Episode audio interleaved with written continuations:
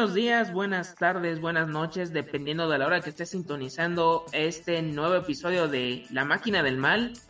Yo soy Germán Campos. Semana 16 llegó a su fin y con ello también los campeonatos de fantasy en su mayoría ya también tuvieron a un ganador, a un campeón, algunos eh, que perdieron el control. Todavía van a ver qué sucede en semana 17, que es lo menos recomendable, pero así va a pasar. Eh, también con muchos resultados sorpresivos como siempre ha sido en este 2020 y para ello tengo a mi amigo, a mi compañero Jair Luna y por supuesto mandándole saludos a la distancia a Joshua Sánchez. Eh, ¿Qué onda Germán? Un gusto estar nueva cuenta contigo como cada semana. Eh, saludos también a, a Joshua, que en esta ocasión de nuevo está en pleno viaje y no nos acompaña. Pero como tú lo dices, ¿no? Eh, ya se acabaron en muchas, este, muchas ligas de fantasy, como, como lo mencionas, es lo más recomendable terminarlo en semana 16. Ya el máquina del Mal Bowl ya llegó a su final. Vamos a hablar un poquito de eso eh, en breve. Y como tú lo dices también, ¿no? Una semana que nos deja actuaciones históricas, finales que no sabes si reír o llorar en mi caso. Eh, te deja resultados sorpresivos, eh, te deja pues esos malos juegos que estábamos esperando desde hace tiempo de algunos jugadores, de, unos corebacks en específicos y que llegaron en esta semana 16 en mala hora para sus fanáticos. Pero pues vamos a hablar de, todo esto, ¿no, Germán? En, en, este, en estos siguientes minutos aquí en Máquina del Mal. Y este, y antes de adentrarnos a lo que fue la semana 16, pues platicar, ¿no? De la conclusión de la primera edición del Máquina del Mal Bowl. Es correcto, Jair. Eh, este partido definitivo fue protagonizado por el equipo de Jair Luna de Dead Star contra el combinado de Joshua Sánchez, Ravens Flock, en un duelo muy parejo entre viernes, sábado y domingo. Estuvo muy, muy cerrado con puntajes esperados de algunos jugadores otros sorprendieron también de, en esta ocasión. Y como la mayoría también de estos campeonatos de fantasy, todo se definió en el Monday Night Football. Y es que Josh Allen y Stephon Dix se volvieron locos en frente a los Pats. Y con ello llegó el anillo de campeonato hasta Coatepec para Jair Luna que pudo consagrarse como el campeón de esta primera edición del Máquina del Mal Bowl. Yo ya puse lo que sea en mi alineación y quedé en sexto lugar. Ahí no, no, no importó qué onda, pero enhorabuena por este título. Pues sí, se, se queda en casa, ¿no? El Máquina del Mal Bowl. Lo platicábamos entre nosotros tres que hacer las ediciones y buscar siempre que el campeonato se quedara entre nosotros. Y pues bueno, eh, me, toca llevarme este, este campeonato en esta ocasión. Es el primer año que yo juego fantasy y Germán me lo ha dicho. Eh, escogiste un año bastante bueno para aprender fantasy por todo lo que ocurrió, ¿no? Por todas las, las cosas que pasaron por la pandemia y todo esto.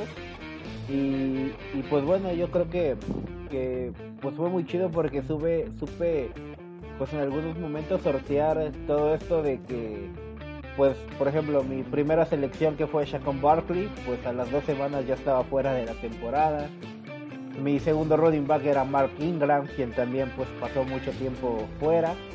Y pues ahí fue el problema que yo tuve eh, con mis corredores pero pues por ahí entre algunas joyitas ocultas, un waiver por ahí que llegó de buena calidad, por así decirlo. Pues lo fui sorteando y pues mantuve siempre a Josh Allen, siempre siempre pensé que pues el puntaje de él me iba a ayudar mucho en ese formato y pues ahí estuvieron los resultados. Llegué al lunes con 10 puntos de desventaja a falta de del juego de Josh Allen y tenía también una opción de flex que elegía Cole Beasley y pues se quedó en casa el título. Bueno, también si yo solo hubiera ganado, pues se quedaba con nosotros, ¿no? Pero, pero ya nos tocó quedar campeón en el máquina del Mal Bowl. Y pues un saludo a todos los que formaron parte de. Ya algunos estuvieron confirmando participación para el 2021 y Germán va a ser el encargado de hacer las modificaciones para que esta liga se vuelva más competitiva. Sí, el chiste es que no nos quedemos con estas primeras eh, reglas, prácticamente son las que son por default en, en las ligas, salvo que se cambió de formato PPR a estándar. Eso claramente va a ser uno de los primeros cambios. Va a haber modificaciones en los waivers, en incluso no sé si en el draft, eh, añadir algunos puestos de flex. habrá que ver qué es lo que conviene más y por supuesto que se expanda el número de equipos que para que por sí de 10 ya está peleado, de 12 es más competitivo, entonces va, va a estar muy muy interesante.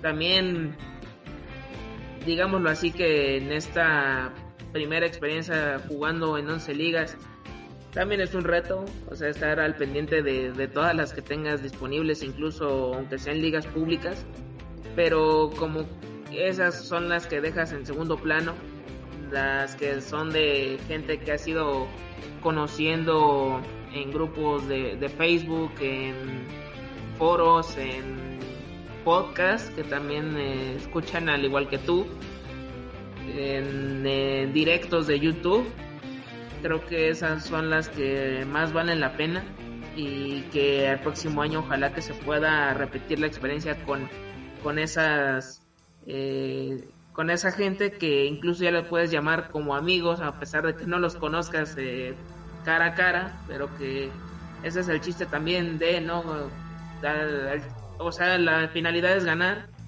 pero no olvides que también el viaje el camino es bastante enriquecedor y que también no solo esto queda a lo mejor en el fantasy, a lo mejor puedes hacer incluso más cosas fuera de con todas estas personas que ya has entablado una conversación o que una carne asada puedes hacer más adelante, no sé. Hay algunos que sí he escuchado que hasta se han convertido en padrinos de sus hijos entonces ya para que se den cuenta de qué es la, cuál es la magnitud que tiene todo este tema del fantasy fútbol. Así que disfruten este campeonato de 2020 que sin duda los va a hacer mejores jugadores de, de esta plataforma, de este hobby. Y los que lo hacen en semana 17, como lo dije en un principio, a menos que quieras poner a John Walford, a Taylor Heineke o al cuarto corredor de las Carolina Panthers, pues ya, ya eso ya es muy tu decisión, pero no, no es lo mejor para que puedas definir esas instancias de, de fantasy fútbol. Lo has dicho todo, Germán, y ya nada más extenderles el saludo a todos los participantes del Máquina del Mal Bowl. Y de nuevo, esperamos contar con su presencia en la temporada 2021. Y pues ahora sí, a lo que nos gusta Germán, a lo que nos late que es hablar de, ese deporte, eh, vamos a empezar analizando lo que sucedió en la semana número 16. Tuvimos regalo navideño porque la jornada empezó el día viernes 25 de diciembre. Y qué partido, ¿no? Tal vez en el trámite no se veía como que tan parejo. Era Santos Nueva Orleans contra los vikingos de Minnesota. Pero vaya lo que nos dejó este partido. 52 a 33 fue el resultado final a favor de los Santos en un partido donde Drew Brees lanzó para 311 yardas y dos intercepciones. Pero ahí viene la nota grande. Alvin Camara, 22 acarreos, 155 yardas, 6 touchdowns. Sí amigos, 6 touchdowns de Alvin Camara. Prácticamente fue Alvin Camara contra los vikingos. Por ahí Emmanuel Sanders bastante asertivo en las recepciones con 83 yardas producidas. Por parte de los vikingos, Kirk Cousins, 291 eh, yardas para 3 pases de touchdowns, bastante aceptable su juego. Dalvin Cook también corrió para 73 yardas y un touchdown. Y Adam Thielen levantó la mano en los receptores con 97 yardas de recepción para un touchdown. vamos hermano, creo que hay que decirlo, ¿no? Fue Alvin Camara, todos los demás, y nos regaló una actuación histórica en Navidad. Sí, un hecho sin precedentes para, para estas épocas y de por sí algo le faltaba a esta temporada. Creo que Alvin Camara puso un aspecto positivo. Pudieron ser siete si Sean Payton hubiera mandado a Tyson Hill a convertir un touchdown en una típica jugada donde, donde él hace el, el, acarreo hasta zona de gol.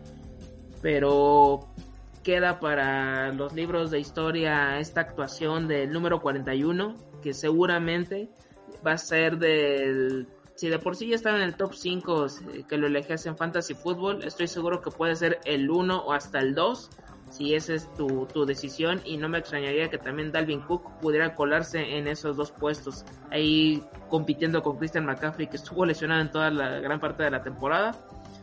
Eh, habrá que ver cómo está Michael Thomas para playoffs porque si hace falta algún referente. Casi siempre cuando no está este wide receiver siempre destaca alguien diferente. Si no es Emmanuel Sanders es Jared Cook si no puede ser eh, Trequan Smith, es muy variable.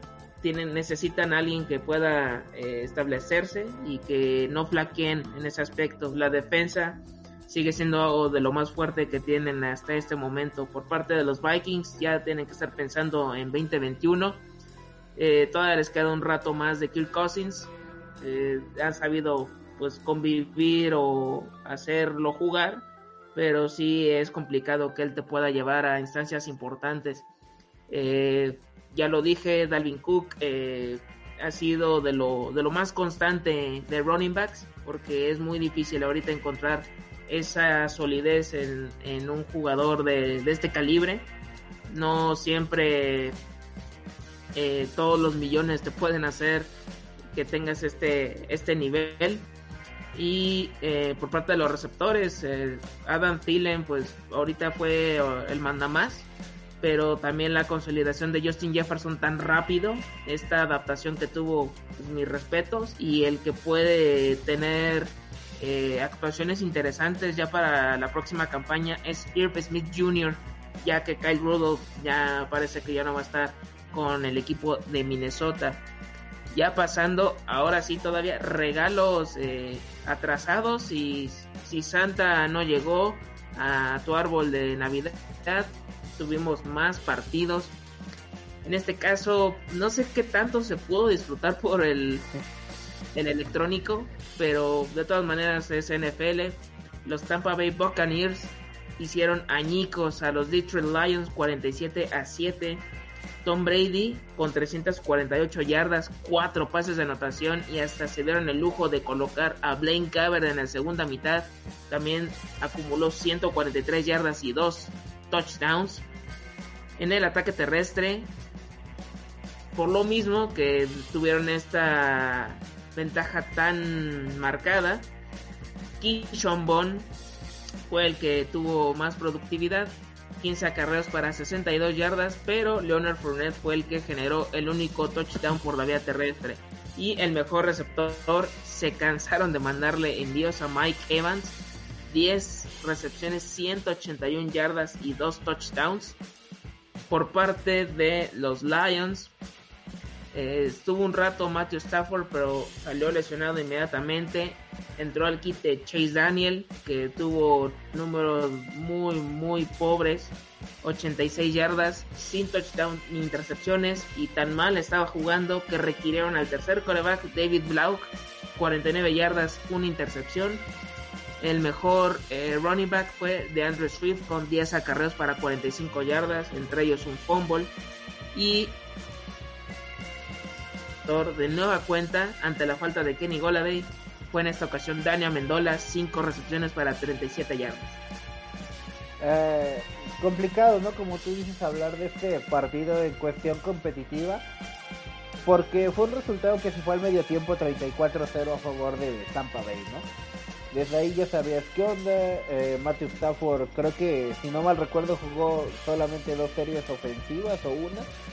Y dejó el partido un completo desastre fue la cabose para los Detroit Lions que, que también pues llevaban staff de cocheo alternativo por los casos de, COVID, no es justificación, pero pero vamos, creo que se les juntó todo lo malo a, Detroit para este partido, no supieron sortearlo. Y ahí están las consecuencias, ¿no? Tenías enfrente a Tom Brady, quien puso, aparte Mike Evans, puso a jugar a todo su arsenal ofensivo.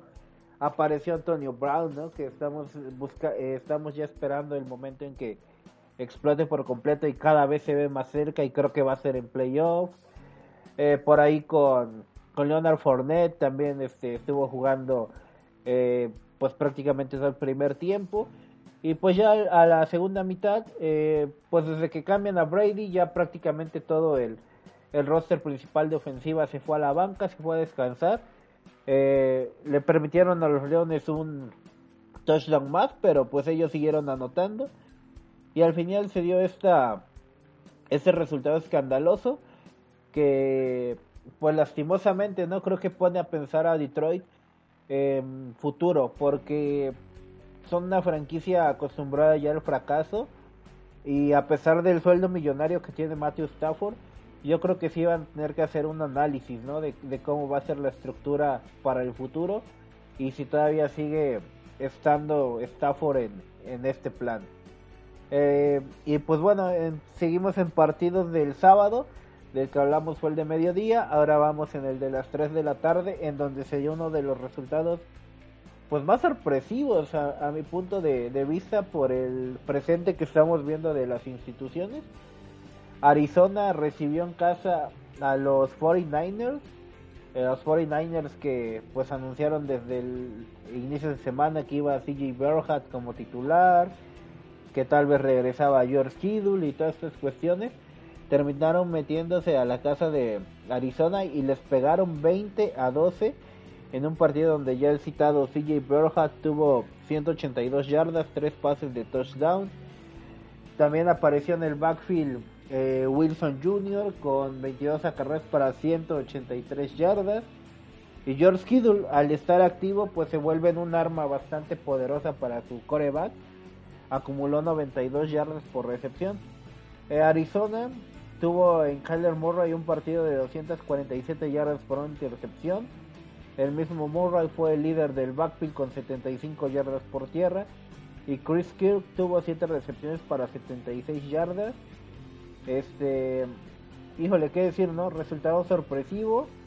Ah, creo que Kyler Murray pues ha dado uno de sus juegos más bajos en la temporada y ponen en entredicho las nominaciones ¿no? que tenía para MVP y Arizona se complicó la vida solito de cara a posibles playoffs.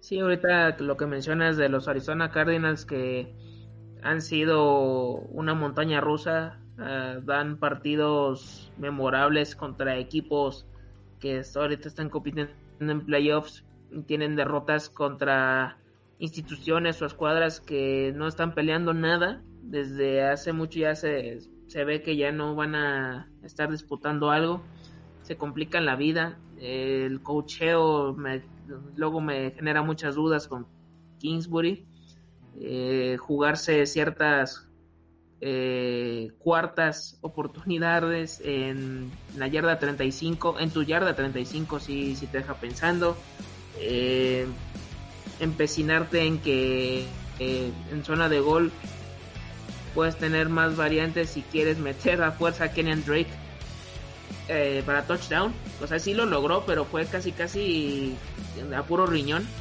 Si no, si no fuera por eso, no, no sé si hubieran dejado sin puntos a, a los Cardinals.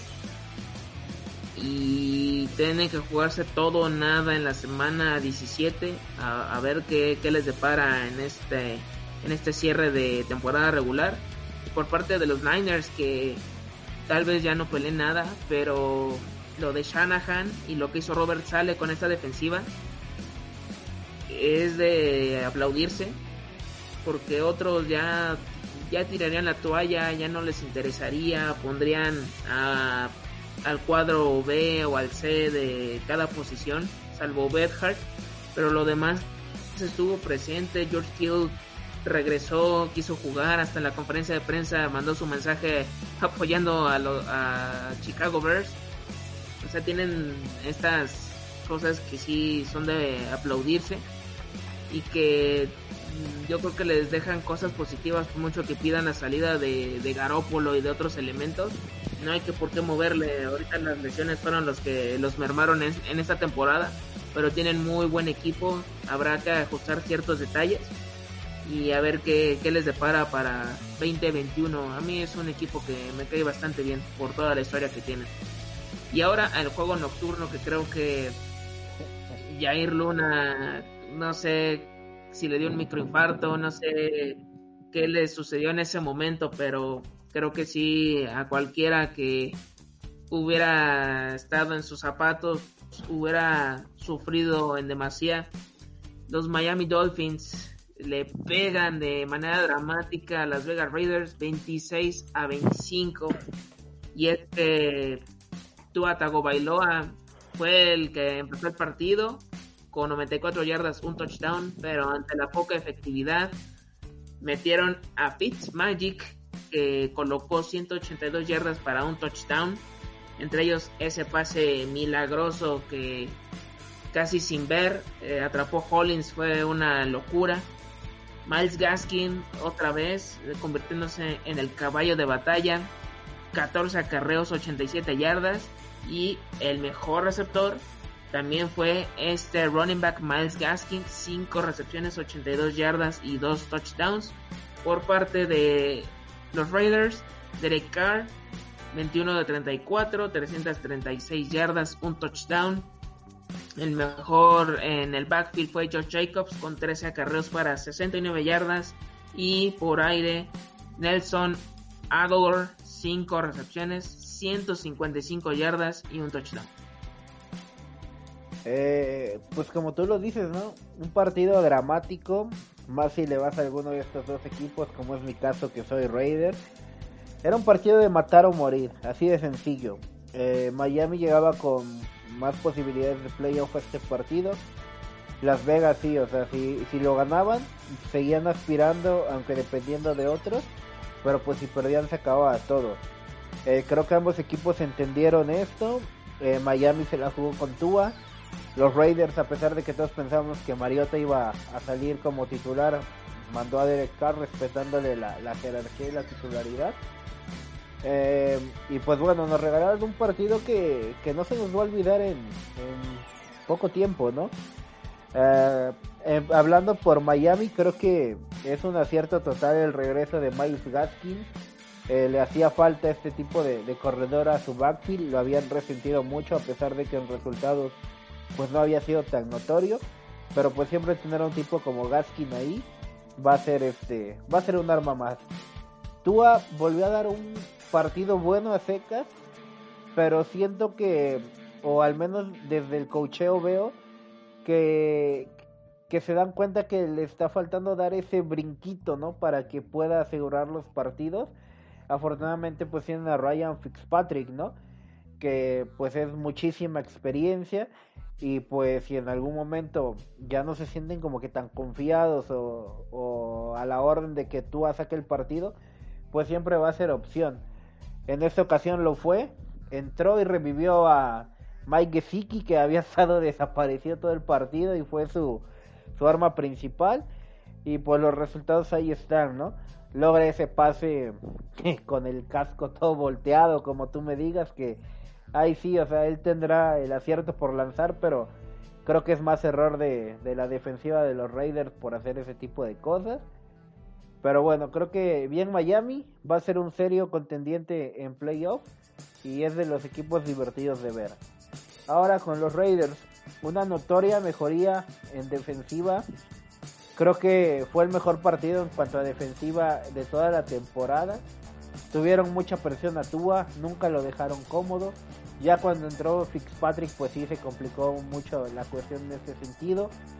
En cuanto a esquineros, bien de nuevo, después de dar una tristísima exhibición la semana pasada.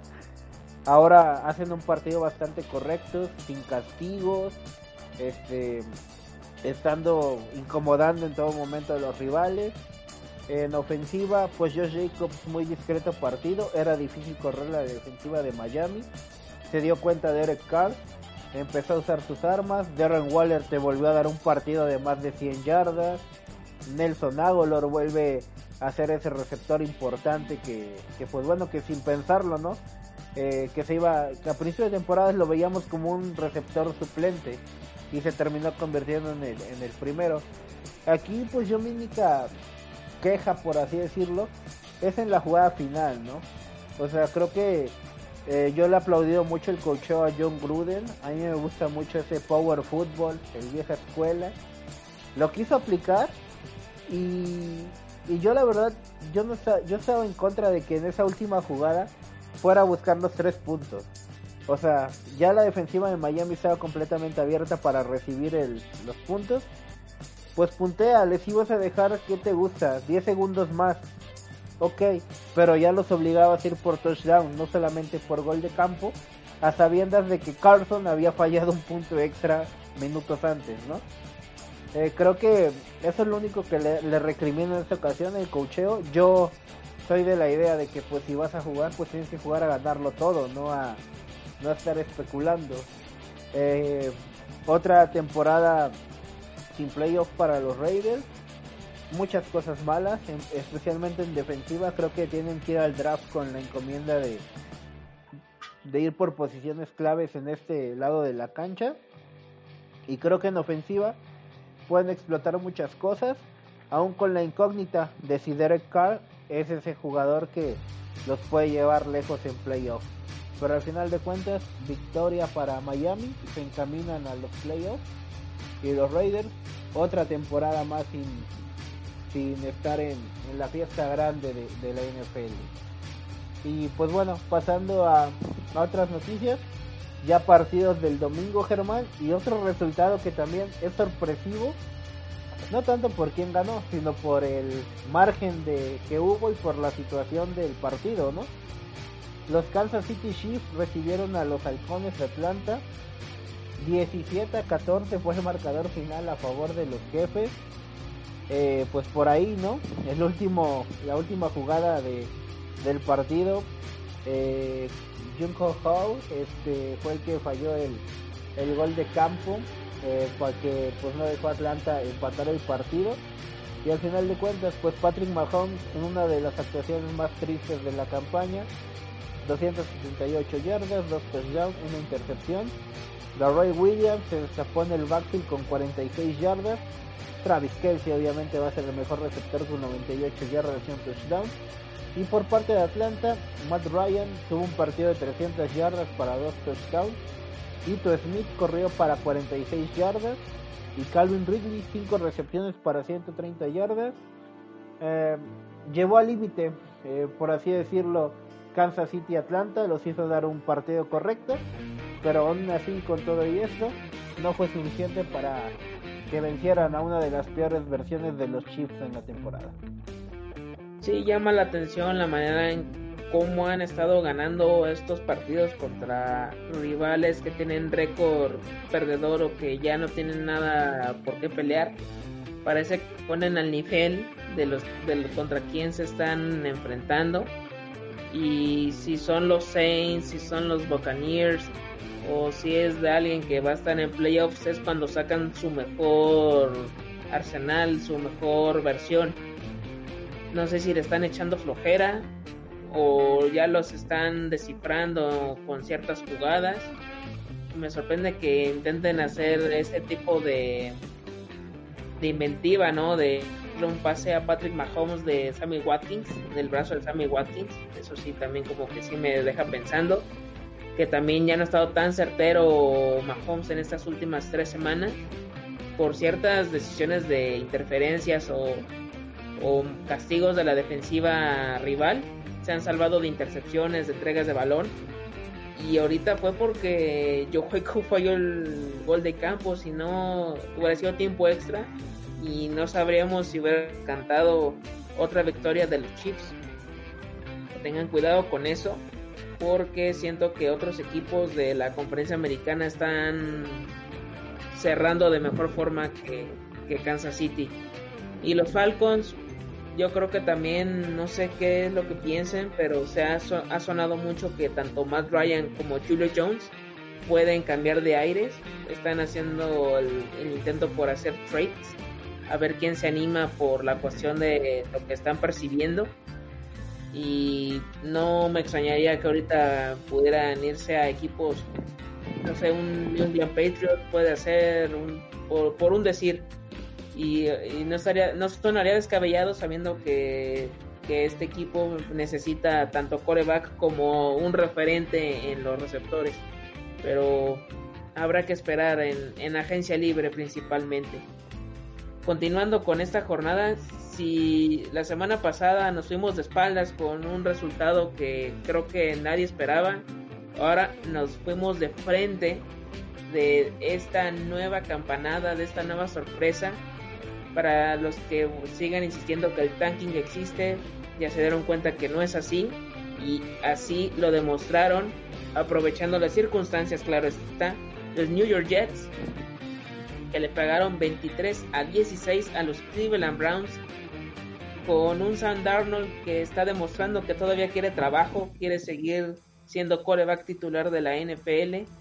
175 yardas, 2 touchdowns, e incluso Jamison Crowder se aventó un pase perfecto de 43 yardas para un touchdown para Braxton Berrios.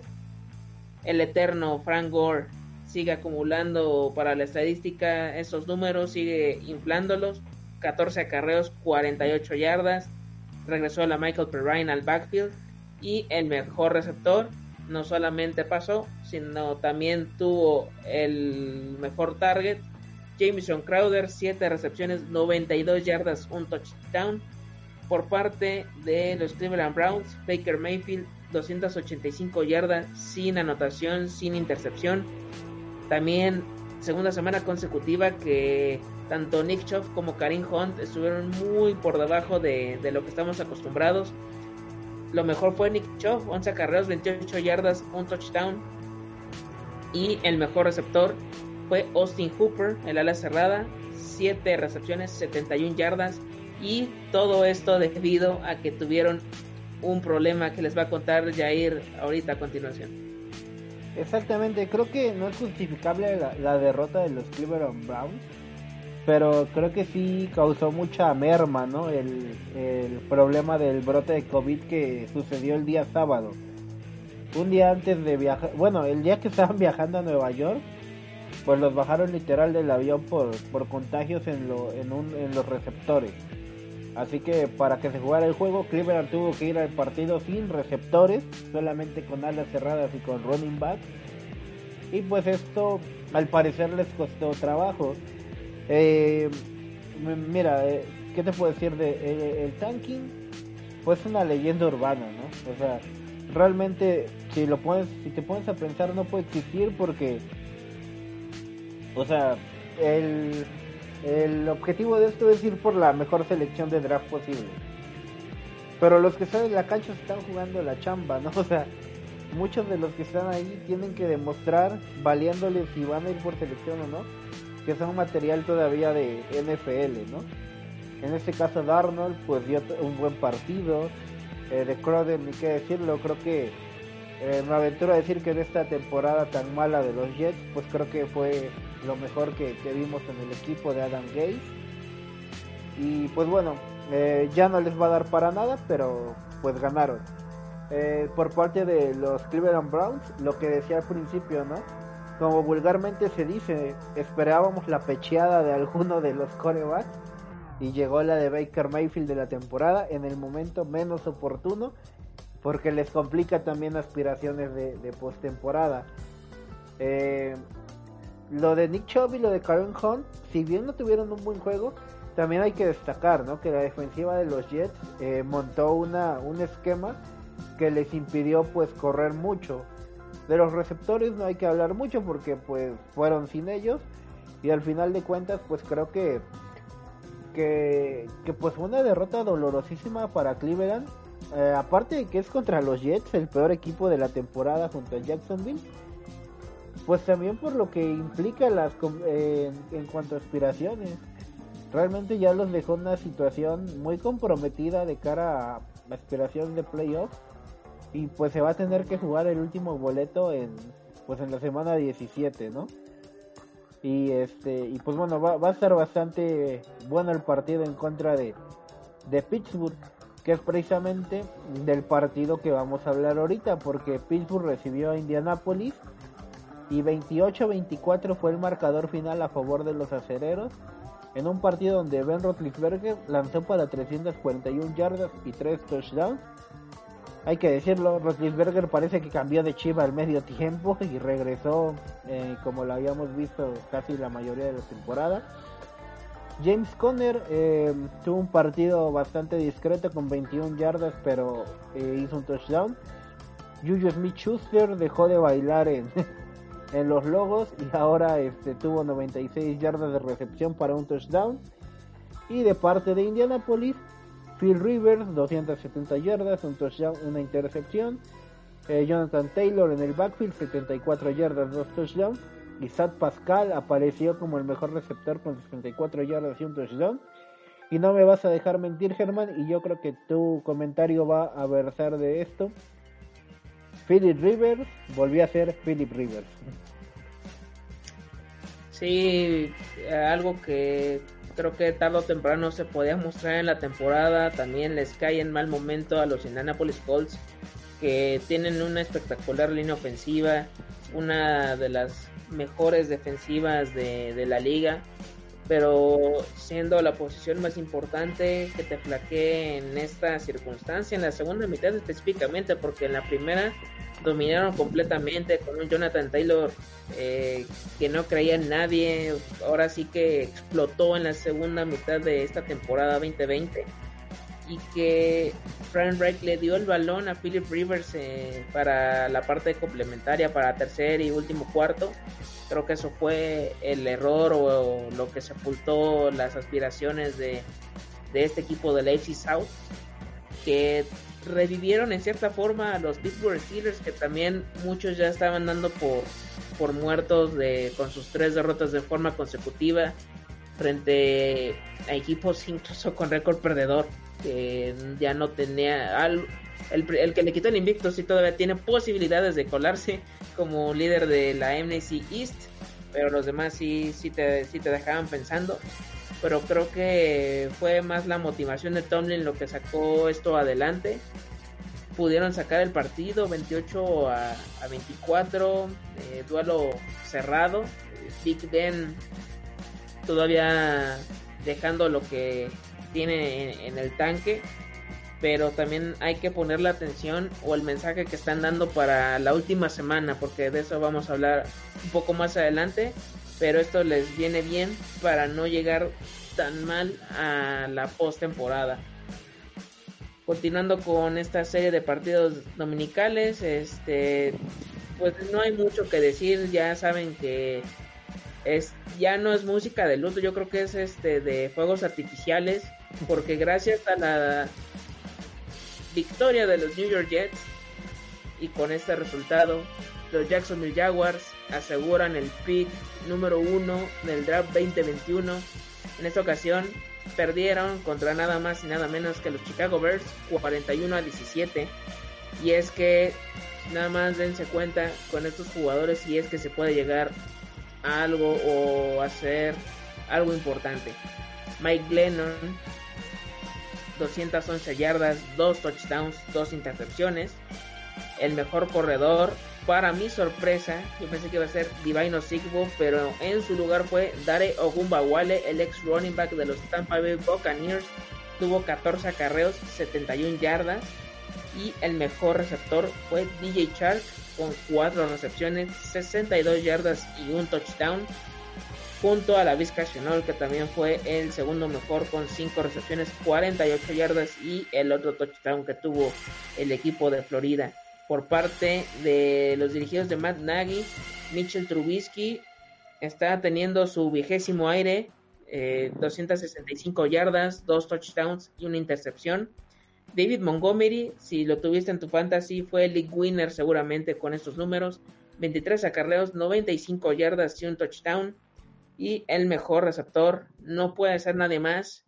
Mr. Allen Robinson, 10 recepciones, 103 yardas y con ello, como ya lo comenté, ya se amarra este, este pick que ya sinceramente si quieres ya tener a Trevor Lawrence en tu equipo, tienes que ver primero quién va a ser tu gerente general y en segundo si vas a seguir con ese coach. Yo sinceramente yo ya lo cambiaría de una vez por todas, hacer un cambio de, de, timonel y yo tengo a, a dos candidatos para este puesto. El primero es Eric Bienemy de los Kansas City Chiefs y el segundo, pero no menos importante, que también estaría bastante interesante que, que las riendas de este equipo, sería Brian Dabou, que es el coordinador ofensivo de los Buffalo Bills.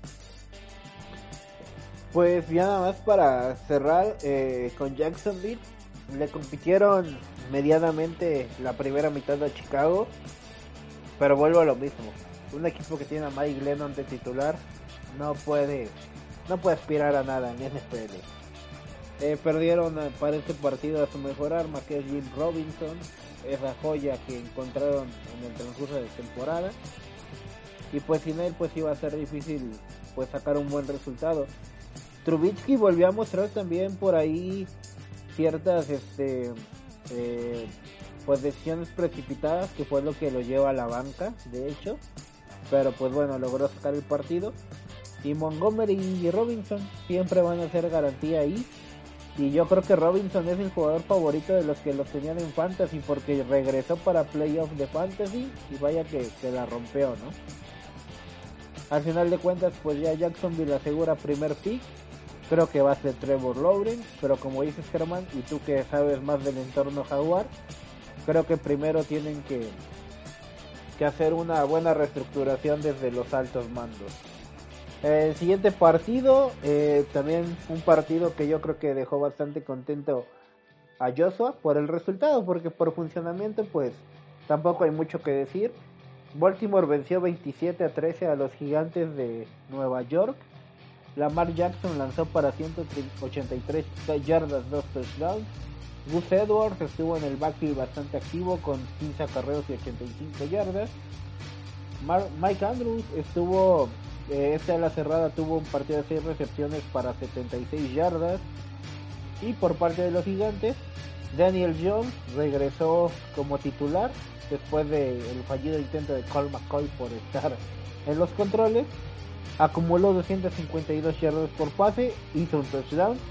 Wayne Gaiman volvió a tener un partido bastante discreto en el backfield con 27 yardas solamente. Y Sterling Shepard el mejor partido de la temporada a esas alturas, con 9 recepciones para 77 yardas y un touchdown.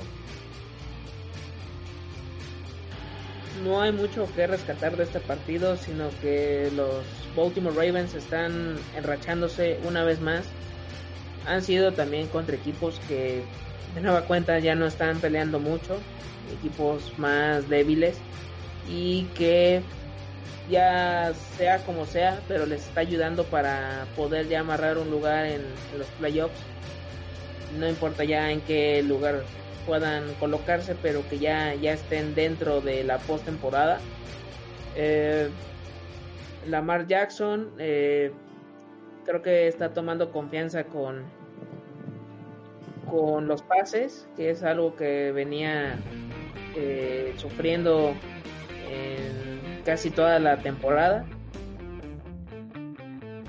Una ligera mejoría. El backfield vuelve a estar bastante complicado a pesar de que ya no están requiriendo a Mark Ingram. Entre Gus Edwards, J.K. Dobbins, eh, el mismo Lamar que está involucrado en el backfield. en receptores, Mark Andrews casi siempre tiene que ser el referente número uno y de ahí creo que el número dos podría ser Hollywood Brown. Los demás van variando hasta Des Bryant tuvo touchdown, este, sigue eh, quitándose la polilla de tanta inactividad en estos años. Por parte de los Giants, a pesar de, la derrota, todavía tienen posibilidades de colarse como líder de división de, de la NFC East. Y ahorita vamos a hablar acerca de eso porque pues todo puede pasar, todo puede pasar en esa división tan curiosa de la NFL. Continuando, un partido que también, a pesar de que también ninguno de los dos se jugaba nada, y fue la causa de la explosión en conferencia de prensa de JJ Watt, los Cincinnati Bengals le pegaron 37 a 31 a los Houston Texans. Regresó Brandon Allen, pero tuvo unos números de, de coreback top 15, top 20, casi casi. 371 yardas, 2 touchdowns. Samach Perrine fue el mejor del backfield con 3 acarreos, 95 yardas y 2 touchdowns, quitándole el protagonismo a Giovanni Bernard. El mejor receptor, ahorita ya es el que está tomando la batuta ante la ausencia de Tyler Boyd de este partido, fue T. Higgins, el novato, 6 recepciones, 99 yardas y un touchdown. Y por parte de los muchachos de Romeo Cornell, de Sean Watson, 324 yardas, 3 touchdowns. Él va a seguir peleando casi casi hasta cuando ya no pueda lanzar en el terreno de juego. Mis respetos para lo que pueda hacer eh, el egresado de Clemson. Para el backfield, David Johnson también creo que fue una de las mejores actuaciones que ha tenido en lo que va de la campaña. 12 acarreos, 128 yardas y un touchdown. Y el mejor receptor fue Brandon Cooks con 7 recepciones, 141 yardas y un touchdown. El partido donde prácticamente no estaba en juego nada y al final de cuentas resultó uno de los mejores partidos de la, de la jornada. En cuanto a ofensiva, creo que ambos equipos bastante bien. Deshaun Watson es garantía. Brandon Allen, yo creo que dio el partido de su vida, la verdad. Eh, Johnson, Perrine, eh, Higgins, Brandon Cook, eh, de ambos equipos, eh, bastante, bastante bien su desempeño. Pero como tú dices, ¿no, Germán? Creo que la nota de este partido la da este JJ Watt con sus declaraciones. Creo que son para aplaudirle, ¿no? Para... Díjole, es que es un jugador que de plano está un escalón arriba de todos los demás, ¿no? O sea, si todos pensaran como él, imagínate lo que sería no solo el NFL, el deporte en general, en conjunto, ¿no? Realmente, eh, pues es un tipo que lo tiene todo, o sea, es jugador de NFL, eh, es un jugador bastante querido por la comunidad, por sus, por sus actos de filantropía, por todas las fundaciones que tiene. O sea, vamos, obviamente pues tiene contratos millonarios con, con la institución de los tejanos. Vamos, o sea, que un tipo así, que de verdad, o sea, tú lo ves y dices, pues no le hace falta nada. Salga a hablar a, una conferencia de prensa y expresarse así de, de sus compañeros y hasta de él mismo, ¿no? Creo que, te digo, o sea, e, esa ese, esas palabras se las tienen que poner a los 32 equipos de la NFL a todos los equipos del MLS, de la Liga MX, de, cualquier liga del mundo que tú me digas. Porque tiene toda la razón el, señor, o sea. Eh, creo que son personas privilegiadas por poder cobrar por, por jugar fútbol americano. Tienen un talento que obviamente tienen que exprimir al full. Y, y son cosas que ninguno te lo dice. Porque, pues, pues no sé si les dé temor a, a lo que les vaya a llegar de crítica después, a que si se van a comprometer de más o lo que tú me digas. Pero vamos, JJ Watt demostró también que le queda chiquitito el equipo de los Tejanos. Él podría estar fácilmente en la institución que él quisiera y seguiría siendo el gran líder que es. Se fueron con una derrota, ya lo dijo en la conferencia de prensa todo, que pues se juegan como basura y pues qué bueno, ¿no? Que, haya este tipo de jugadores que, que dan este tipo de, de, auto, de autocrítica tanto para su accionar como para el del conjunto en general. Em, en otro partido, Germán, que también ya no se jugaban nada, pero no fue tan bueno como el pasado. Los Ángeles Chargers ganaron 19 de 6 a los Broncos Denver eh, partido divisional, obviamente estuvo algo parejo por, la cuestión de que son rivalidades clásicas. Justin Herbert tuvo un partido para 253 yardas y un touchdown. Austin Eckler estuvo en el backfield con 10 acarreos y 45 yardas. Y Mike Williams tuvo 4 recepciones para 54 yardas. Drew Locke volvió a tener un partido para el olvido, 234 yardas con 2 intercepciones. Melvin Gordon apareció en el backfield con 16 acarreos y 79 yardas. Y estuvo también en este como el mejor receptor de Sean Hamilton con 77 yardas en 5 recepciones. Vamos, estos números te indican que fue un partido que pues la verdad si no se jugaba no pasaba nada. Y pues al final de cuentas, este creo que estaban jugando quién era el, el peorcito de la división y creo que los Broncos se van a llevar ese mote.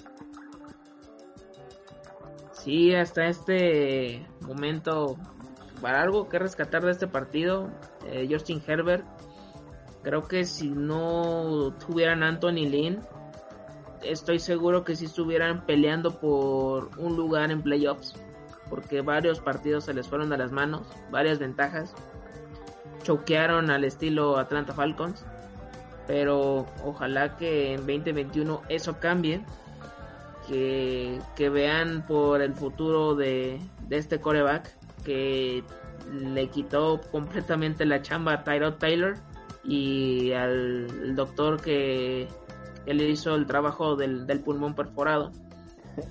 Eh, Austin Eckler también, a pesar de que jugó pocos partidos, pero demostró que, que puede cargar con, con este equipo por la vía terrestre.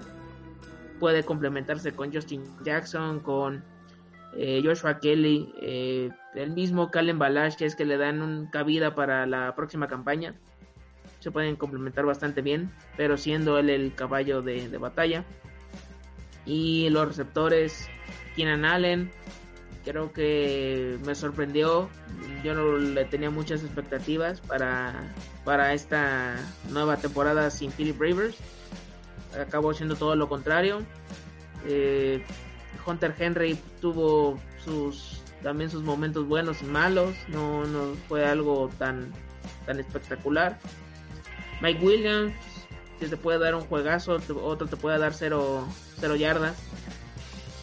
Habrá que, analizar qué es lo que quieren para, para este equipo, porque la defensiva creo que también sufrió mucho por las lesiones, entre ellas la de Bousa, el otro Bousa. No sé si también los 49 también tuvieron problemas, también los Chargers. Pero todo, creo que va todo bien, solo que tienen que saber quién es el que va a llevar las riendas en, de head coach. Por parte de los Broncos, creo que también ya lo hemos comentado varias veces. John Elway tiene que pensar si Drew Locke, que es el quarterback de, del futuro de esta franquicia.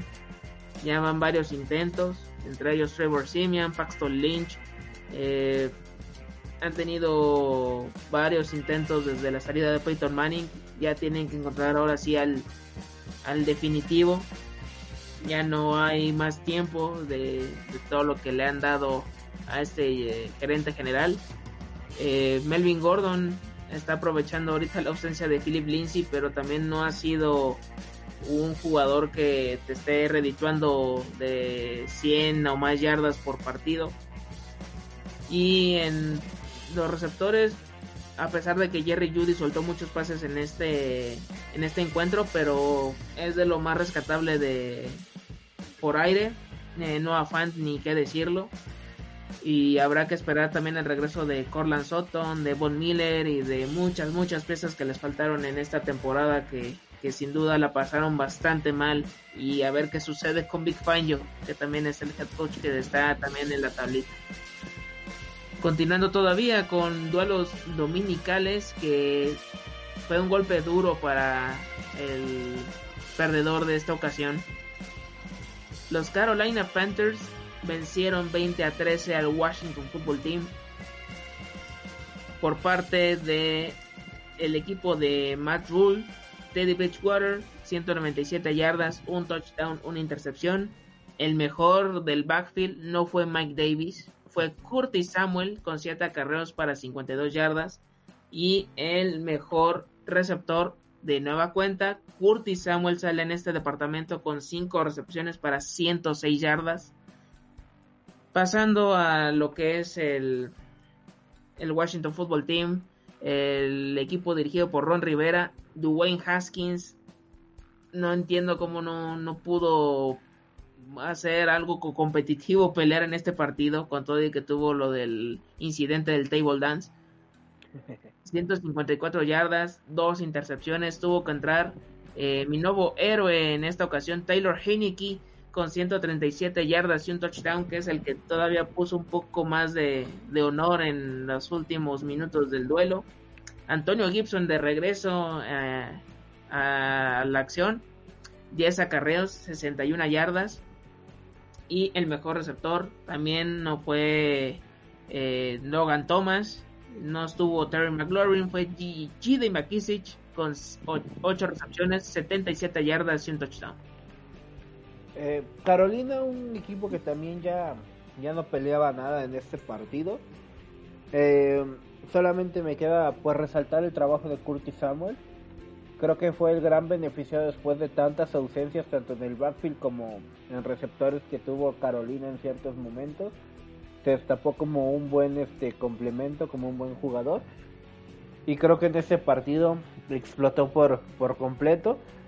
Eh, guiando a la victoria ante un Washington Football Team que como tú lo dices, pues va a llegar todavía a la última jornada con aspiraciones después de esa eh, pues esa burla de división en la que está. Y pues vean, pues aquí ya este partido le costó ya por fin la chamba a Dwayne Haskins Jr. Ya fue cortado por, por el equipo de Washington. Eh, Antonio Gibson, eh, a mí me sorprendió que regresara. Obviamente se vio bastante limitado, como que todavía se ve que, que lo llevaron con pinzas. Pero pues buena noticia porque para el partido que importa, que es el de la semana que viene, yo creo que ya lo vamos a ver a tope. Eh, McKissick ha sido un buen este complemento también. Ahora ante la falsa de Terry McLaurin, pues McKissick dejó también de ser el, el jugador de terceras oportunidades en el backfield y se volvió una alternativa por aire. Y a pesar de la derrota, pues Washington sigue en la pelea por un lugar en playoff porque en el otro partido y ya entrando en los juegos de las 3 de la tarde, Dallas en duelo divisional recibía a las Philadelphia Eagles, un partido que pues parecía parejo, eh, queríamos ver a Jalen Hurts y al final de cuentas terminó con un resultado apabullante por parte de los Vaqueros, 37 a 17. Andy Dalton dio un partido de 377 yardas para 3 touchdowns y una intercepción. Ezequiel Elliott dio el mejor partido que lleva en la temporada con 19 carreras para 105 yardas. Y Michael Gallup, otra de las grandes sorpresas en el ataque de Dallas, tuvo 6 recepciones, 121 yardas y también tuvo 2 touchdowns. Por parte de Filadelfia, vimos un Jalen Hurts de 342 yardas, un touchdown y dos intercepciones. El mismo Hurts eh, comandó el ataque terrestre con 69 yardas por tierra. Y Deshaun Jackson apareció en buena hora para una recepción, 81 yardas y un touchdown. Eh, son equipos que no esperamos nada, la verdad. Obviamente por la división pues llegaron a estas instancias peleando un boleto y pues Dallas eh, para el gozo de muchos, odio de todos, pero llega con serias posibilidades de playoff a la semana 17. Así es, Jair, yo creo que desde la lesión de Dak Prescott ya yo creo que ni el más optimista de los aficionados de los Dallas Cowboys daba esperanza o alguna oportunidad de, de colarse a playoffs pero de la nada mejoraron en la defensiva. Andy Dalton está siendo un quarterback eficiente y están sacando los resultados que por estar en esta división todavía se pueden meter a la postemporada. Todo dependerá de una combinación de resultados de la semana 17. El regreso de Zeke Elliott, entre comillas, porque ya, ya prácticamente ya fue al final pero está bien que retome esa confianza que parece que no sé si fue más por flojera, si le pegó la baja de, del mismo DAC, pero que, que se pongan las pilas para saber si no va a compartir el backfield con Tony Pollard, que, que eso lo tenga claro, que creo que él tiene el talento suficiente para ser el, el número uno por mucho tiempo. De los receptores si bien Amari Cooper y CD Lamp han sido de los mayores beneficiados con todo y lo que han tenido de corebacks desde Ben DiNucci, Garrett Gilbert y muchas cosas más. Michael Gallup creo que también necesitaba este partido para retomar confianza porque había sido de los receptores que habían sido eh, olvidados o que habían quedado, se habían quedado un poco eh, rezagados, pero ojalá que esto le funcione ya para lo que viene en la próxima temporada y a ver qué, qué es lo que pasa con Mike McCarthy, que no sé si le vayan a dar las gracias o qué vaya a pasar con él, todo depende de esta, de esta última semana. Y los Philadelphia Eagles, que todavía también tenían esperanzas, ya dijeron adiós de una vez por todas. Es, hubo dos semanas de mucho revuelo con Jalen Hurts. Ahorita con este partido ya vuelven a salir las dudas si realmente es el coreback que puede llevar a, a Filadelfia a cosas importantes o quieres retomar las cosas con Carson Wentz. Tiene que ver la, la directiva, la gerencia general, qué es lo que quieren. Pero sin duda lo del contrato del número 11 eh, de, de, este coreback sí va a estar bastante complicado que alguien más lo quiera. Entonces van a tener que ver qué, qué negociaciones alcanzan. Si sigue Doc Peterson, por favor, dale más trabajo a Miles Sanders a 20 kilómetros. Se ve que es tu mejor running back, tu mejor talento. No estés experimentando con Corey Clement, ni con Boston Scott, ni, ni con lo que tengas a, a la mano. Déjalo a él, que siga produciendo y no le hagas nada más creo que también es algo característico, ¿no? De que una vez por temporada vemos una anotación de más de 80 yardas de Deshaun Jackson. Y ya lo vimos ahorita en semana 16. Creo que ya, ya cumplió. Ya vuelve, si quiere, puede decir que está lesionado y no vuelve a no hace, no hace falta, pero también sigue preocupando que las armas están muy limitadas. Ahorita salió, han salido, pues, ¿qué, qué es lo que vimos, no? De Greg Ward, eh, Travis Fulham, ante la falta de, de Zach de Alshon Jeffrey. También ahorita estuvo el, el apogeo un poco de, de Jalen Rigor, de Dallas Goddard. Habrá que, que, visualizar qué es lo que quieren para más adelante en el cuerpo de receptores. Y sí, la defensiva también, no solo es Fletcher Cox, necesitan, necesitan también eh, hacer una renovación al respecto. Continuando todavía con otro duelo divisional, Los Ángeles Rams de nueva cuenta tenían la oportunidad de ganar y ahora sí, de una vez por todas, amarrar su pase a los playoffs, pero Jared Goff no lo quiso así porque perdieron contra los Seattle Seahawks 20 a 9 y hablando de el número 16 que tuvo 234 yardas, una intercepción y un pulgar lastimado, que fue con un cascazo que recibió en una jugada indirectamente, se lo acomodó. Es una de las jugadas donde le he visto más determinación a Jared Goff en esta temporada. Darrell Henderson tomó el backfield, 12 acarreos, 62 yardas ante la ausencia de K-Maker. Y el mejor receptor fue Cooper Cup con 8 recepciones para 66 yardas y van a eh, extrañarlo mucho en la última semana porque entró al protocolo de esta enfermedad asquerosa. Pasando con los Seattle Seahawks de Pete Carroll, Russell Wilson, 225 yardas, un touchdown. Sé que puede estar en horas bajas, pero siempre va a ser calidad con, con el número 3. En el backfield, Chris Carson, 16 acarreos, 69 yardas. Volvió todo a la normalidad.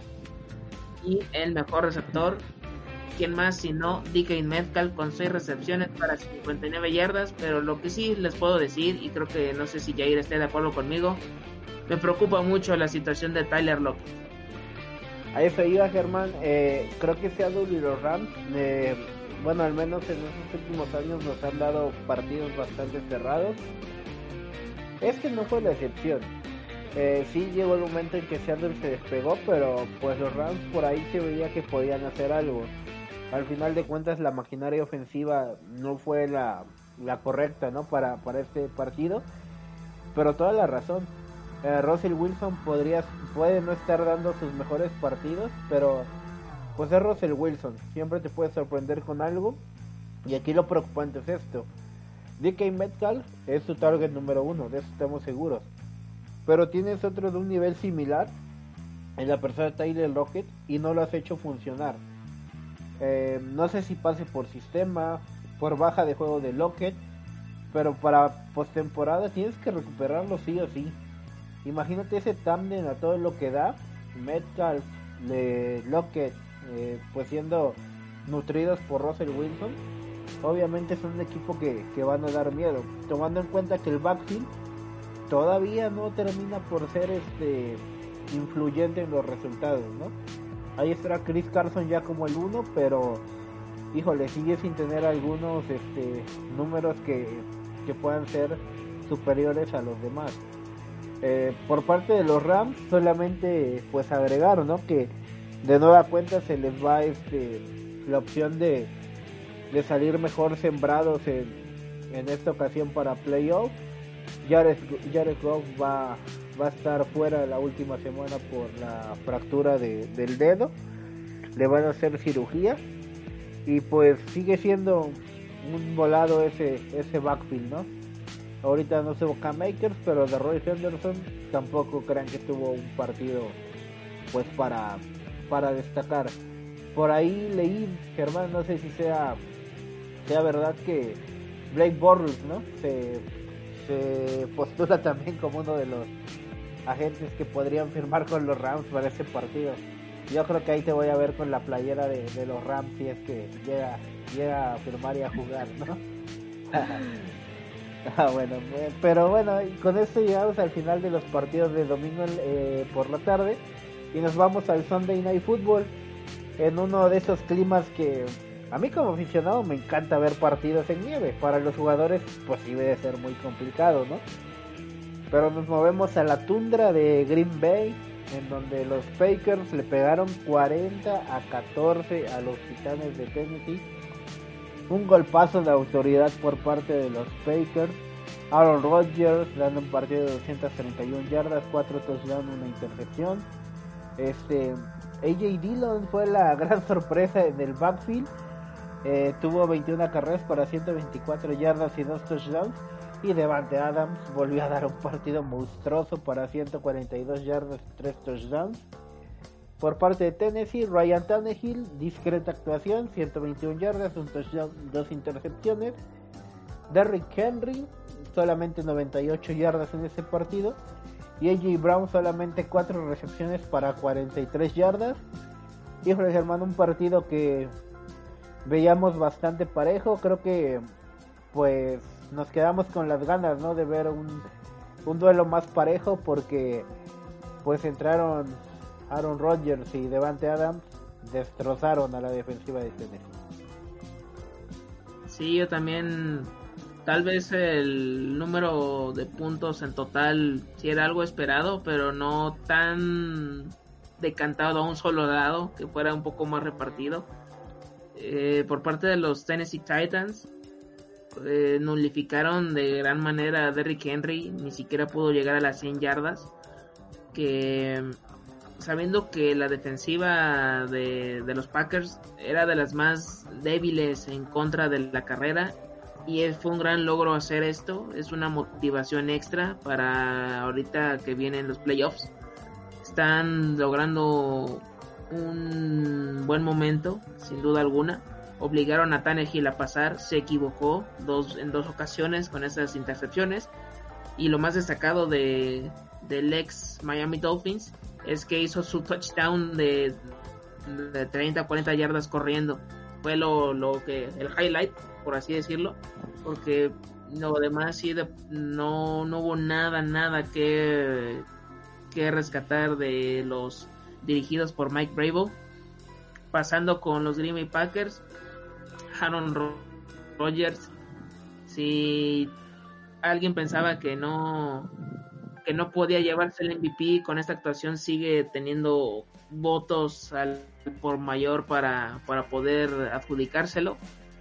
Eh, me desespera, yo sé que sí es el sistema de Matt LaFleur y todo, pero que en esta ocasión AJ Dillon qué bueno, es novato, le va a servir para eh, motivación y lo que tú quieras, pero no le puedes quitar ese protagonismo a Aaron Jones, que es para mí el número uno, que no deberían de quitarle tanta carga de trabajo, teniendo ese talento, esa explosividad. Y ahorita fue el novato el que se llevó los, los reflectores con dos touchdowns. Y aunque si no, ya nos dimos cuenta, si no está Jamal Williams, está J. Dillon. Y si no estuviera J. Dillon, estoy seguro que contrataría a alguien de agencia libre para ponerle competencia a Aaron Jones. O sea, no, no estoy segurísimo que va a ser algo así. es algo que de cajón de Matt LaFleur. Y por parte de los receptores, Davante Adams está monstruoso. Va a ser, yo creo que el wide receiver número uno que se va a ir en primera ronda de Fantasy Football en 2021 Ahí ténganlo, si están en la parte media del draft, ya llévenselo de una vez, no se lo piensen, porque es muy difícil que alguien te genere esa productividad por aire. Y como siempre, ¿no? Siempre lo, lo demás va variando mucho.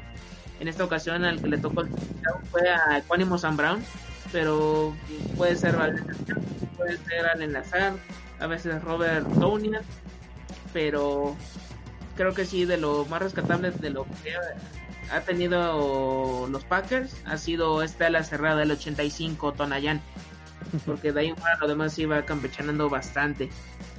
Y para cerrar con broche de oro, yo aplaudí de, de mil maneras, no solo porque también yo gané un campeonato de fantasy, sino porque hicieron pedazos a uno de los equipos que peor me caen de la NFL. Los Buffalo Bills hicieron lo que quisieron con los New England Patriots 38 a 9 este fue el tanteador final con un George Allen igual en modo intocable 320 yardas 4 pases de anotación. Hasta pusieron a Matt Barkley al final que ese siempre me voy a acordar de él por el pick que hicieron en un fantasy en lugar de elegir a Trick Barkley fue él eh, en el backfield, ahora el afortunado fue Zach Moss con 12 acarreos para 57 yardas y un touchdown. Y el mejor receptor, Stephon Diggs, 9 recepciones, 145 yardas. Y no fueron uno ni dos, fueron tres touchdowns del ex wide receiver de los Minnesota Vikings. Pasando con los muchachos de Bill Belichick, estuvo un rato Cam Newton, fue el titular, pero ante los números que tuvo de 34 yardas sin touchdown ni intercepción, entró al ruedo eh, uno de los héroes de Joshua Sánchez como es Jared Stidham, que tuvo 44 yardas de la misma forma, sin touchdown ni intercepción. Lo más fuerte que tuvieron en ataque fue por tierra, gracias a Sonny Michel, 10 acarreos, 69 yardas y también podemos incluir a JJ Taylor porque no hubo mucho que destacar aquí. 6 acarreos, 38 yardas. Y el mejor receptor fue Jacoby Myers con 4 recepciones, 45 yardas. Pero si ya ganaron el campeonato de la división desde 1995 que no lo lograban, ahora se pueden lucir y regodear con este resultado.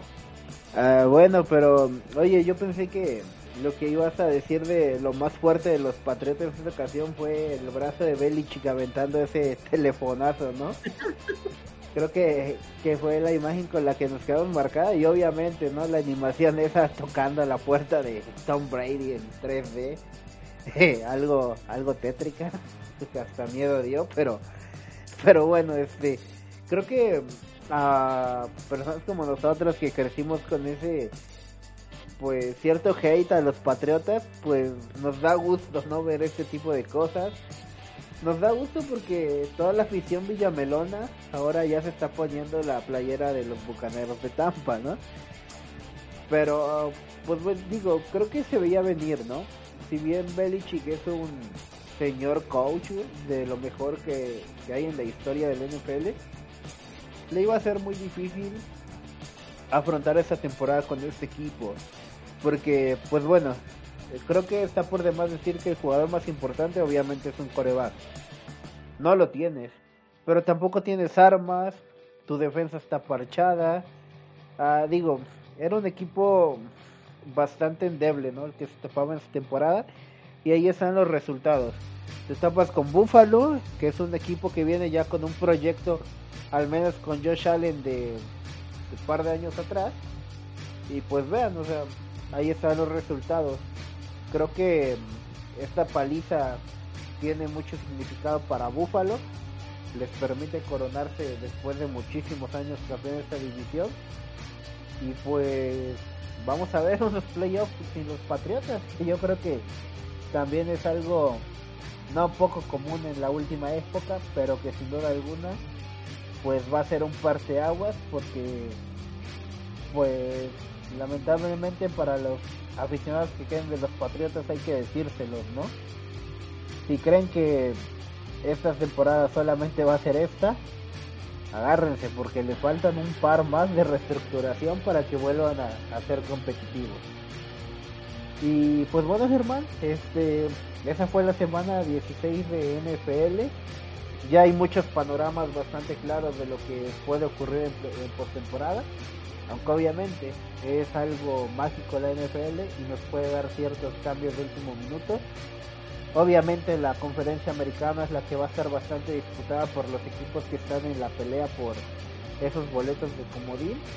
Está muy chido porque hay de hecho duelos directos que se van a jugar el todo o nada. Y pues, ¿te parece si nos vamos rápidamente a analizar lo que va a ser la... Bueno, a dar la, el pronóstico de lo que será la semana 17? Lamentablemente la última ya de temporada regular de de la temporada 2020. Y pues bueno, como recordaremos, por, por estas cuestiones de que pues hay muchas cosas en juego, todos se tienen que jugar lo más pegado posible los partidos, por eso ya no hay jueves, ya no hay lunes por la noche. Así que nos vamos al domingo a mediodía, en donde precisamente los Bills estarán enfrentando a los Dolphins en duelo que obviamente tiene implicaciones de playoff. Si gana Miami, se va se va se amarra un lugar en la postemporada y pues a pesar de esto yo creo que Miami va a ganar el partido de los Bills. Sí, lo que he estado leyendo también es que posiblemente puedan descansar algunos elementos o incluso jugar de forma limitada de los Buffalo Bills entonces creo que eso le da ventaja a los Miami Dolphins que necesitan sí o sí la victoria. Si no le sale bien con Tago Bailoa, si es el titular, pueden poner a Fitzpatrick si se complica la situación. Y también yo voy con los muchachos de Brian Flores para que se queden con ese partido. Continuando con la cartelera de mediodía, los Baltimore Ravens se enfrentan a los Cincinnati Bengals que los Ravens también necesitan también ganar ya también para no preocuparse de que alguien los pueda sacar de, de la de la postemporada sin embargo este partido me tiene un feeling raro y más por el momento que está viviendo Cincinnati con todo y que tienen a Ryan Finley y a Brandon Allen pero siento que el espíritu de Joe Mixon los va a hacer ganar y se lo queda los dirigidos por Zach Taylor. Me quedo con los Cincinnati Bengals. Fíjate que lo mismo que comentar, también como que tengo por ahí el presentimiento de que los Bengals pueden dar la campanada por la clase de partidos que ha dado estas últimas semanas. Pero los Ravens también vienen enrachados y yo si algo tengo contra los Ravens es que se me hacen un equipo bastante sobretudo. Así que a pesar de, esto, yo creo que los Ravens se van a llevar el, partido. En otro partido, igual de la misma división y que este sí tiene implicaciones de vida o muerte, los Browns estarán eh, recibiendo a los Pittsburgh Steelers. Eh, como lo dije, partido divisional. Ben Roethlisberger no va a jugar. Va a estar eh, Mason Rudolph en los controles. Y los Browns pues tienen a Miles Garrett, así que aguas Rudolph, vas, vas, a tener que tener mucho cuidado. Pero con todo esto, con todo y el mal partido que dieron los Browns, ahora ya sin las bajas que tuvieron por la situación lamentable que vivieron, yo creo que van a amarrar esta victoria y se van a meter a postemporada. Sí, también me quedo con los Cleveland Browns, ya con las circunparaciones de Jarvis Landry, eh, Rashard Higgins, Donovan People Jones y algunas otras piezas más que les faltaban en el partido contra los Jets. Eh, puede haber reedición de, de Miles Garrett contra Milson Rudolph. Yo no sé si Mike Tomlin odia al número 2 de los Steelers, pero ojalá que esto no pase a mayores. Pero sí, también me quedo con, con el equipo del pueblo para que se quede con el triunfo. Continuando en un duelo que no se juega nada, solo a ver en qué lugar te va a tocar en el draft de 2021. Los Minnesota Vikings estarán midiendo a los Detroit Lions y a pesar de la ausencia de Dalvin Cook por lamentablemente el fallecimiento de su padre, creo que los Minnesota Vikings se quedan con esta victoria. Eh, yo también voy con los Minnesota Vikings por el simple hecho de que los Lions no creo que, que les dé para recuperarse anímicamente de la tranquilidad que les puso Tampa la, semana pasada. Otro partido que igualmente ya no se juegan nada más que el prestigio y el orgullo por ser divisional. Los Jets visitan a los Patriots de Nueva Inglaterra. Eh, híjole, La verdad los Patriotas les ganaron por pura suerte en el partido que tuvieron eh, hace algunos meses. Así que yo creo que los Jets van a, ganar este partido. Y no me creas, pero por ahí Sam Darnold le va a hacer ojitos a Belichick para, para próximos años. Sí, también creo que me voy a quedar con los New York Jets. Están aprovechando el momento, muchos jugadores quieren asegurar la chamba para para la próxima campaña, ya sea en este equipo o en otro más que los tengan eh, visualizados. No sabemos si Frank Gore va a seguir todavía acumulando yardas para, para 2021. Sam Darnold no me extrañaría si se va a, a los Pats.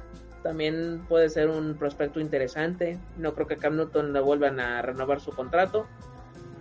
Sí, con todo y eso, con todo y cada Gaze no es tanto de mi devoción, pero sí, sí, creo que se van a quedar con este duelo divisional. En un duelo que sí tiene implicaciones de, de postemporada y que el que gane necesita un milagro del duelo del domingo por la noche. Los Dallas Cowboys se están enfrentando a los New York Giants. Y a pesar de lo que ahorita ha generado el equipo de Mike McCarthy, pero creo que Joe George va a saber hacer esta fórmula bien y se van a quedar con este partido con Daniel Jones, Wayne Gallman y compañía.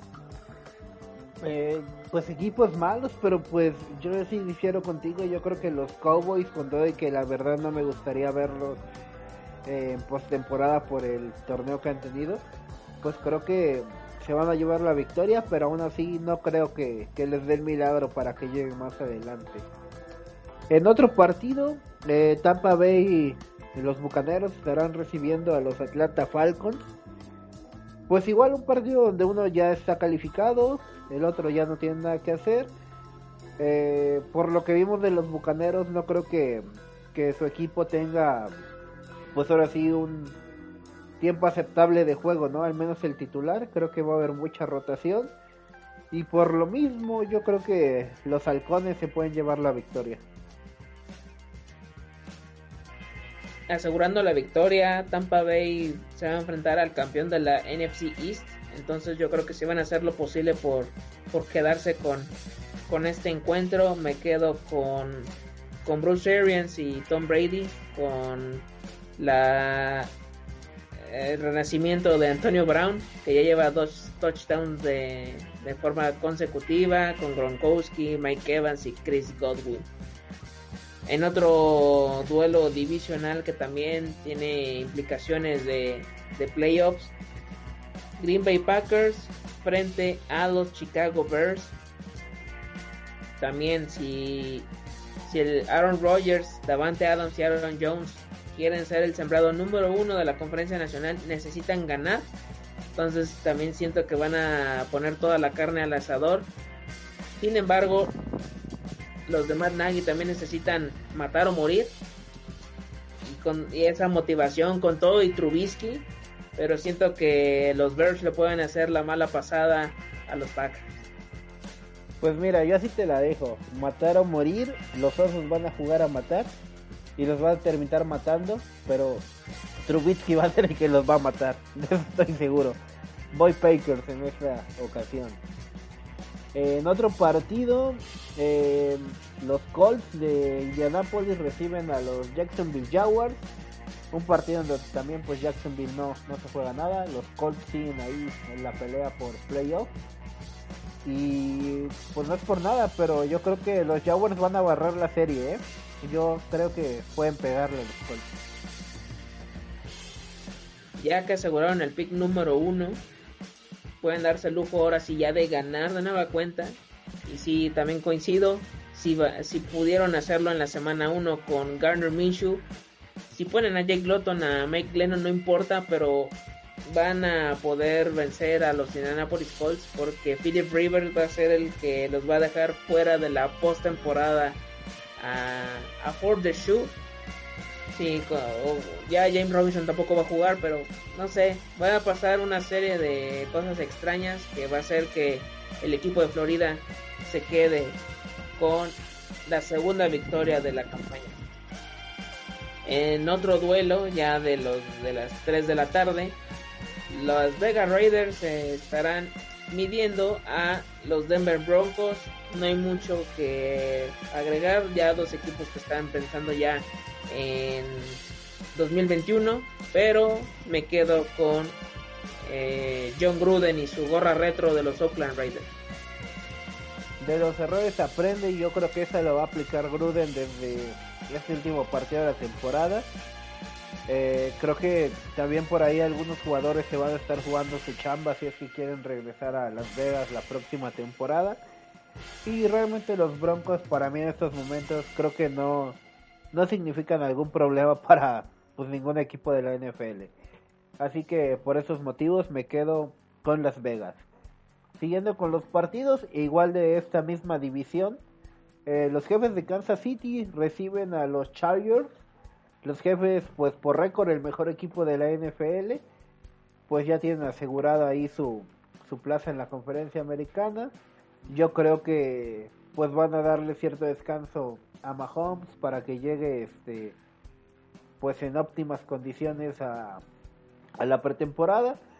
Eh, los Chargers tienen por ahí la chance con Justin Herbert de dar un buen partido, pero pues son los Chargers y con Anthony Lynn al mando no puedes darte garantías.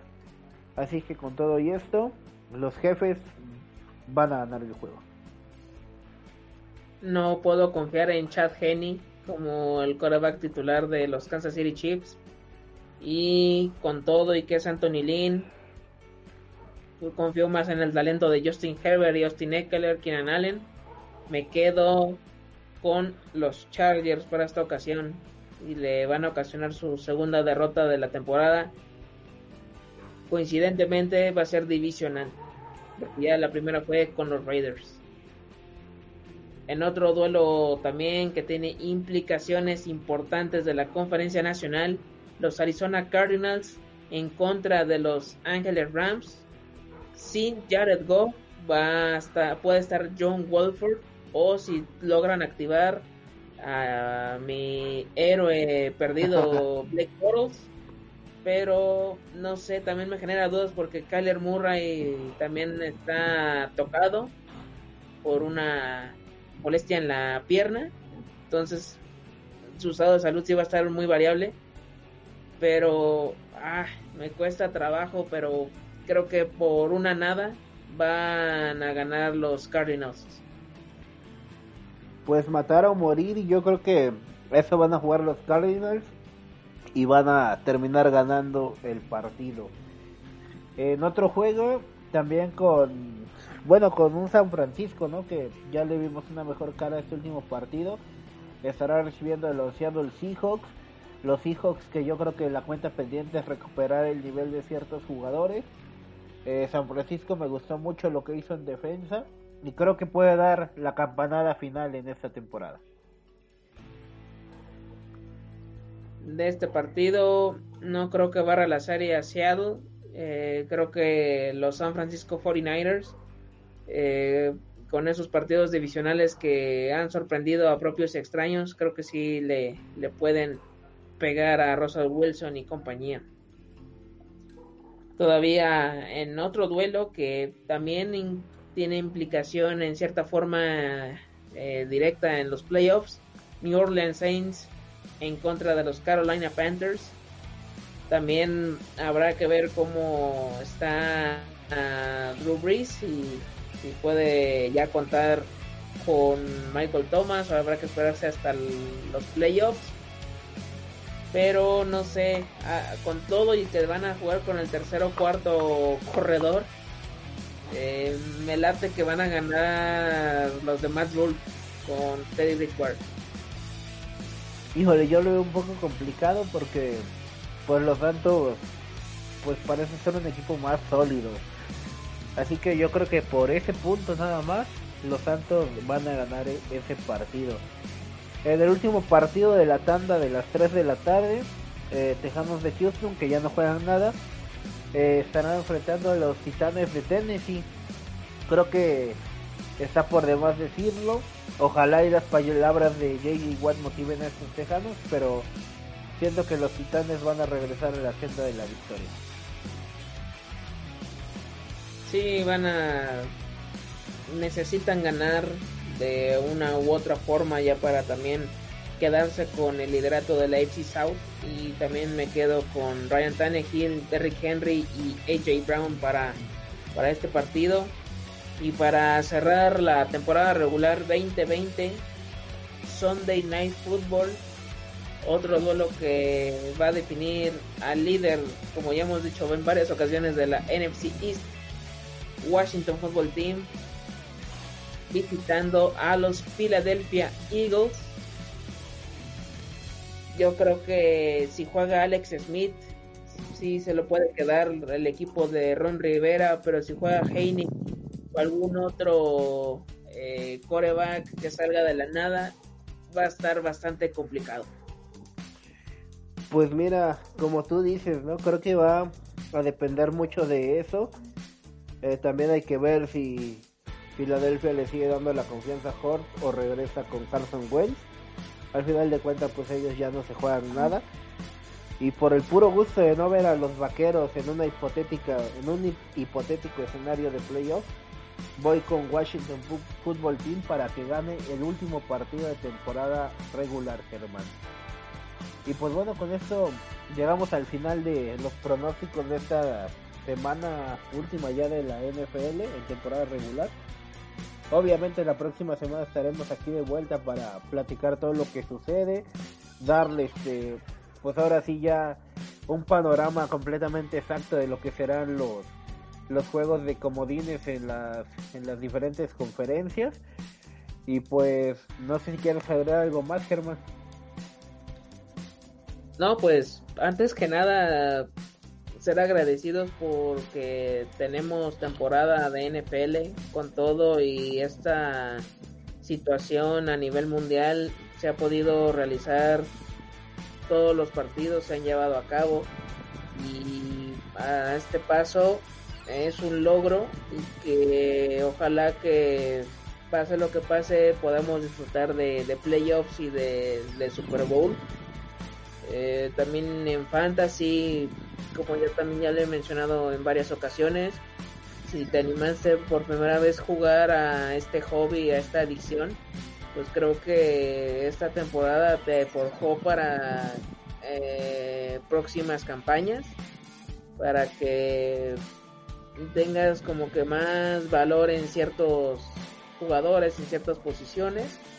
Y también siendo el último programa del año, lo, lo mejor para todos ustedes que siguen a la máquina del mal en Spotify, en TuneIn, que ha sido también un, un gran experimento hacer esto con, con mi hermano Jair Luna, con Joshua Sánchez, que es algo que nos gusta ver cada cada fin de semana y esperar eh, hasta el draft, hasta la pretemporada, todo ese proceso es, es algo que, que disfrutamos muchísimo y pues también los partidos de, colegial, los famosos tazones del algodón, de las rosas, de los cítricos, y ahorita los que han sacado que hasta ya de Tostitos Bowl.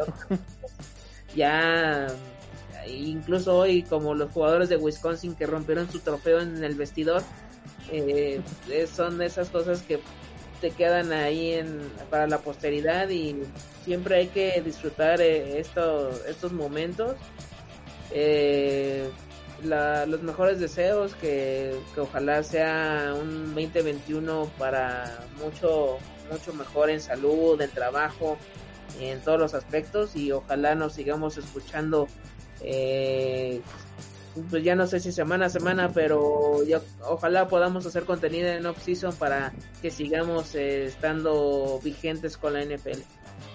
Exacto, Germán, pues último programa ya de este 2020, eh, bastante raro, atípico, pero pues al final pues hay que agradecer que estamos aquí, ¿no? Haciendo algo que nos gusta, somos afortunados por, por estar bien, ¿no? Por tener salud, por, por estar haciendo esto por, pues realmente es por hobby, porque nos gusta, porque pues porque que, porque quisimos llevar a cabo pues este proyecto no que nació contigo con Joshua de algo que pues yo me acuerdo desde que íbamos en la universidad platicábamos no de todas estas cuestiones y muchos años después venimos a, concretarlo.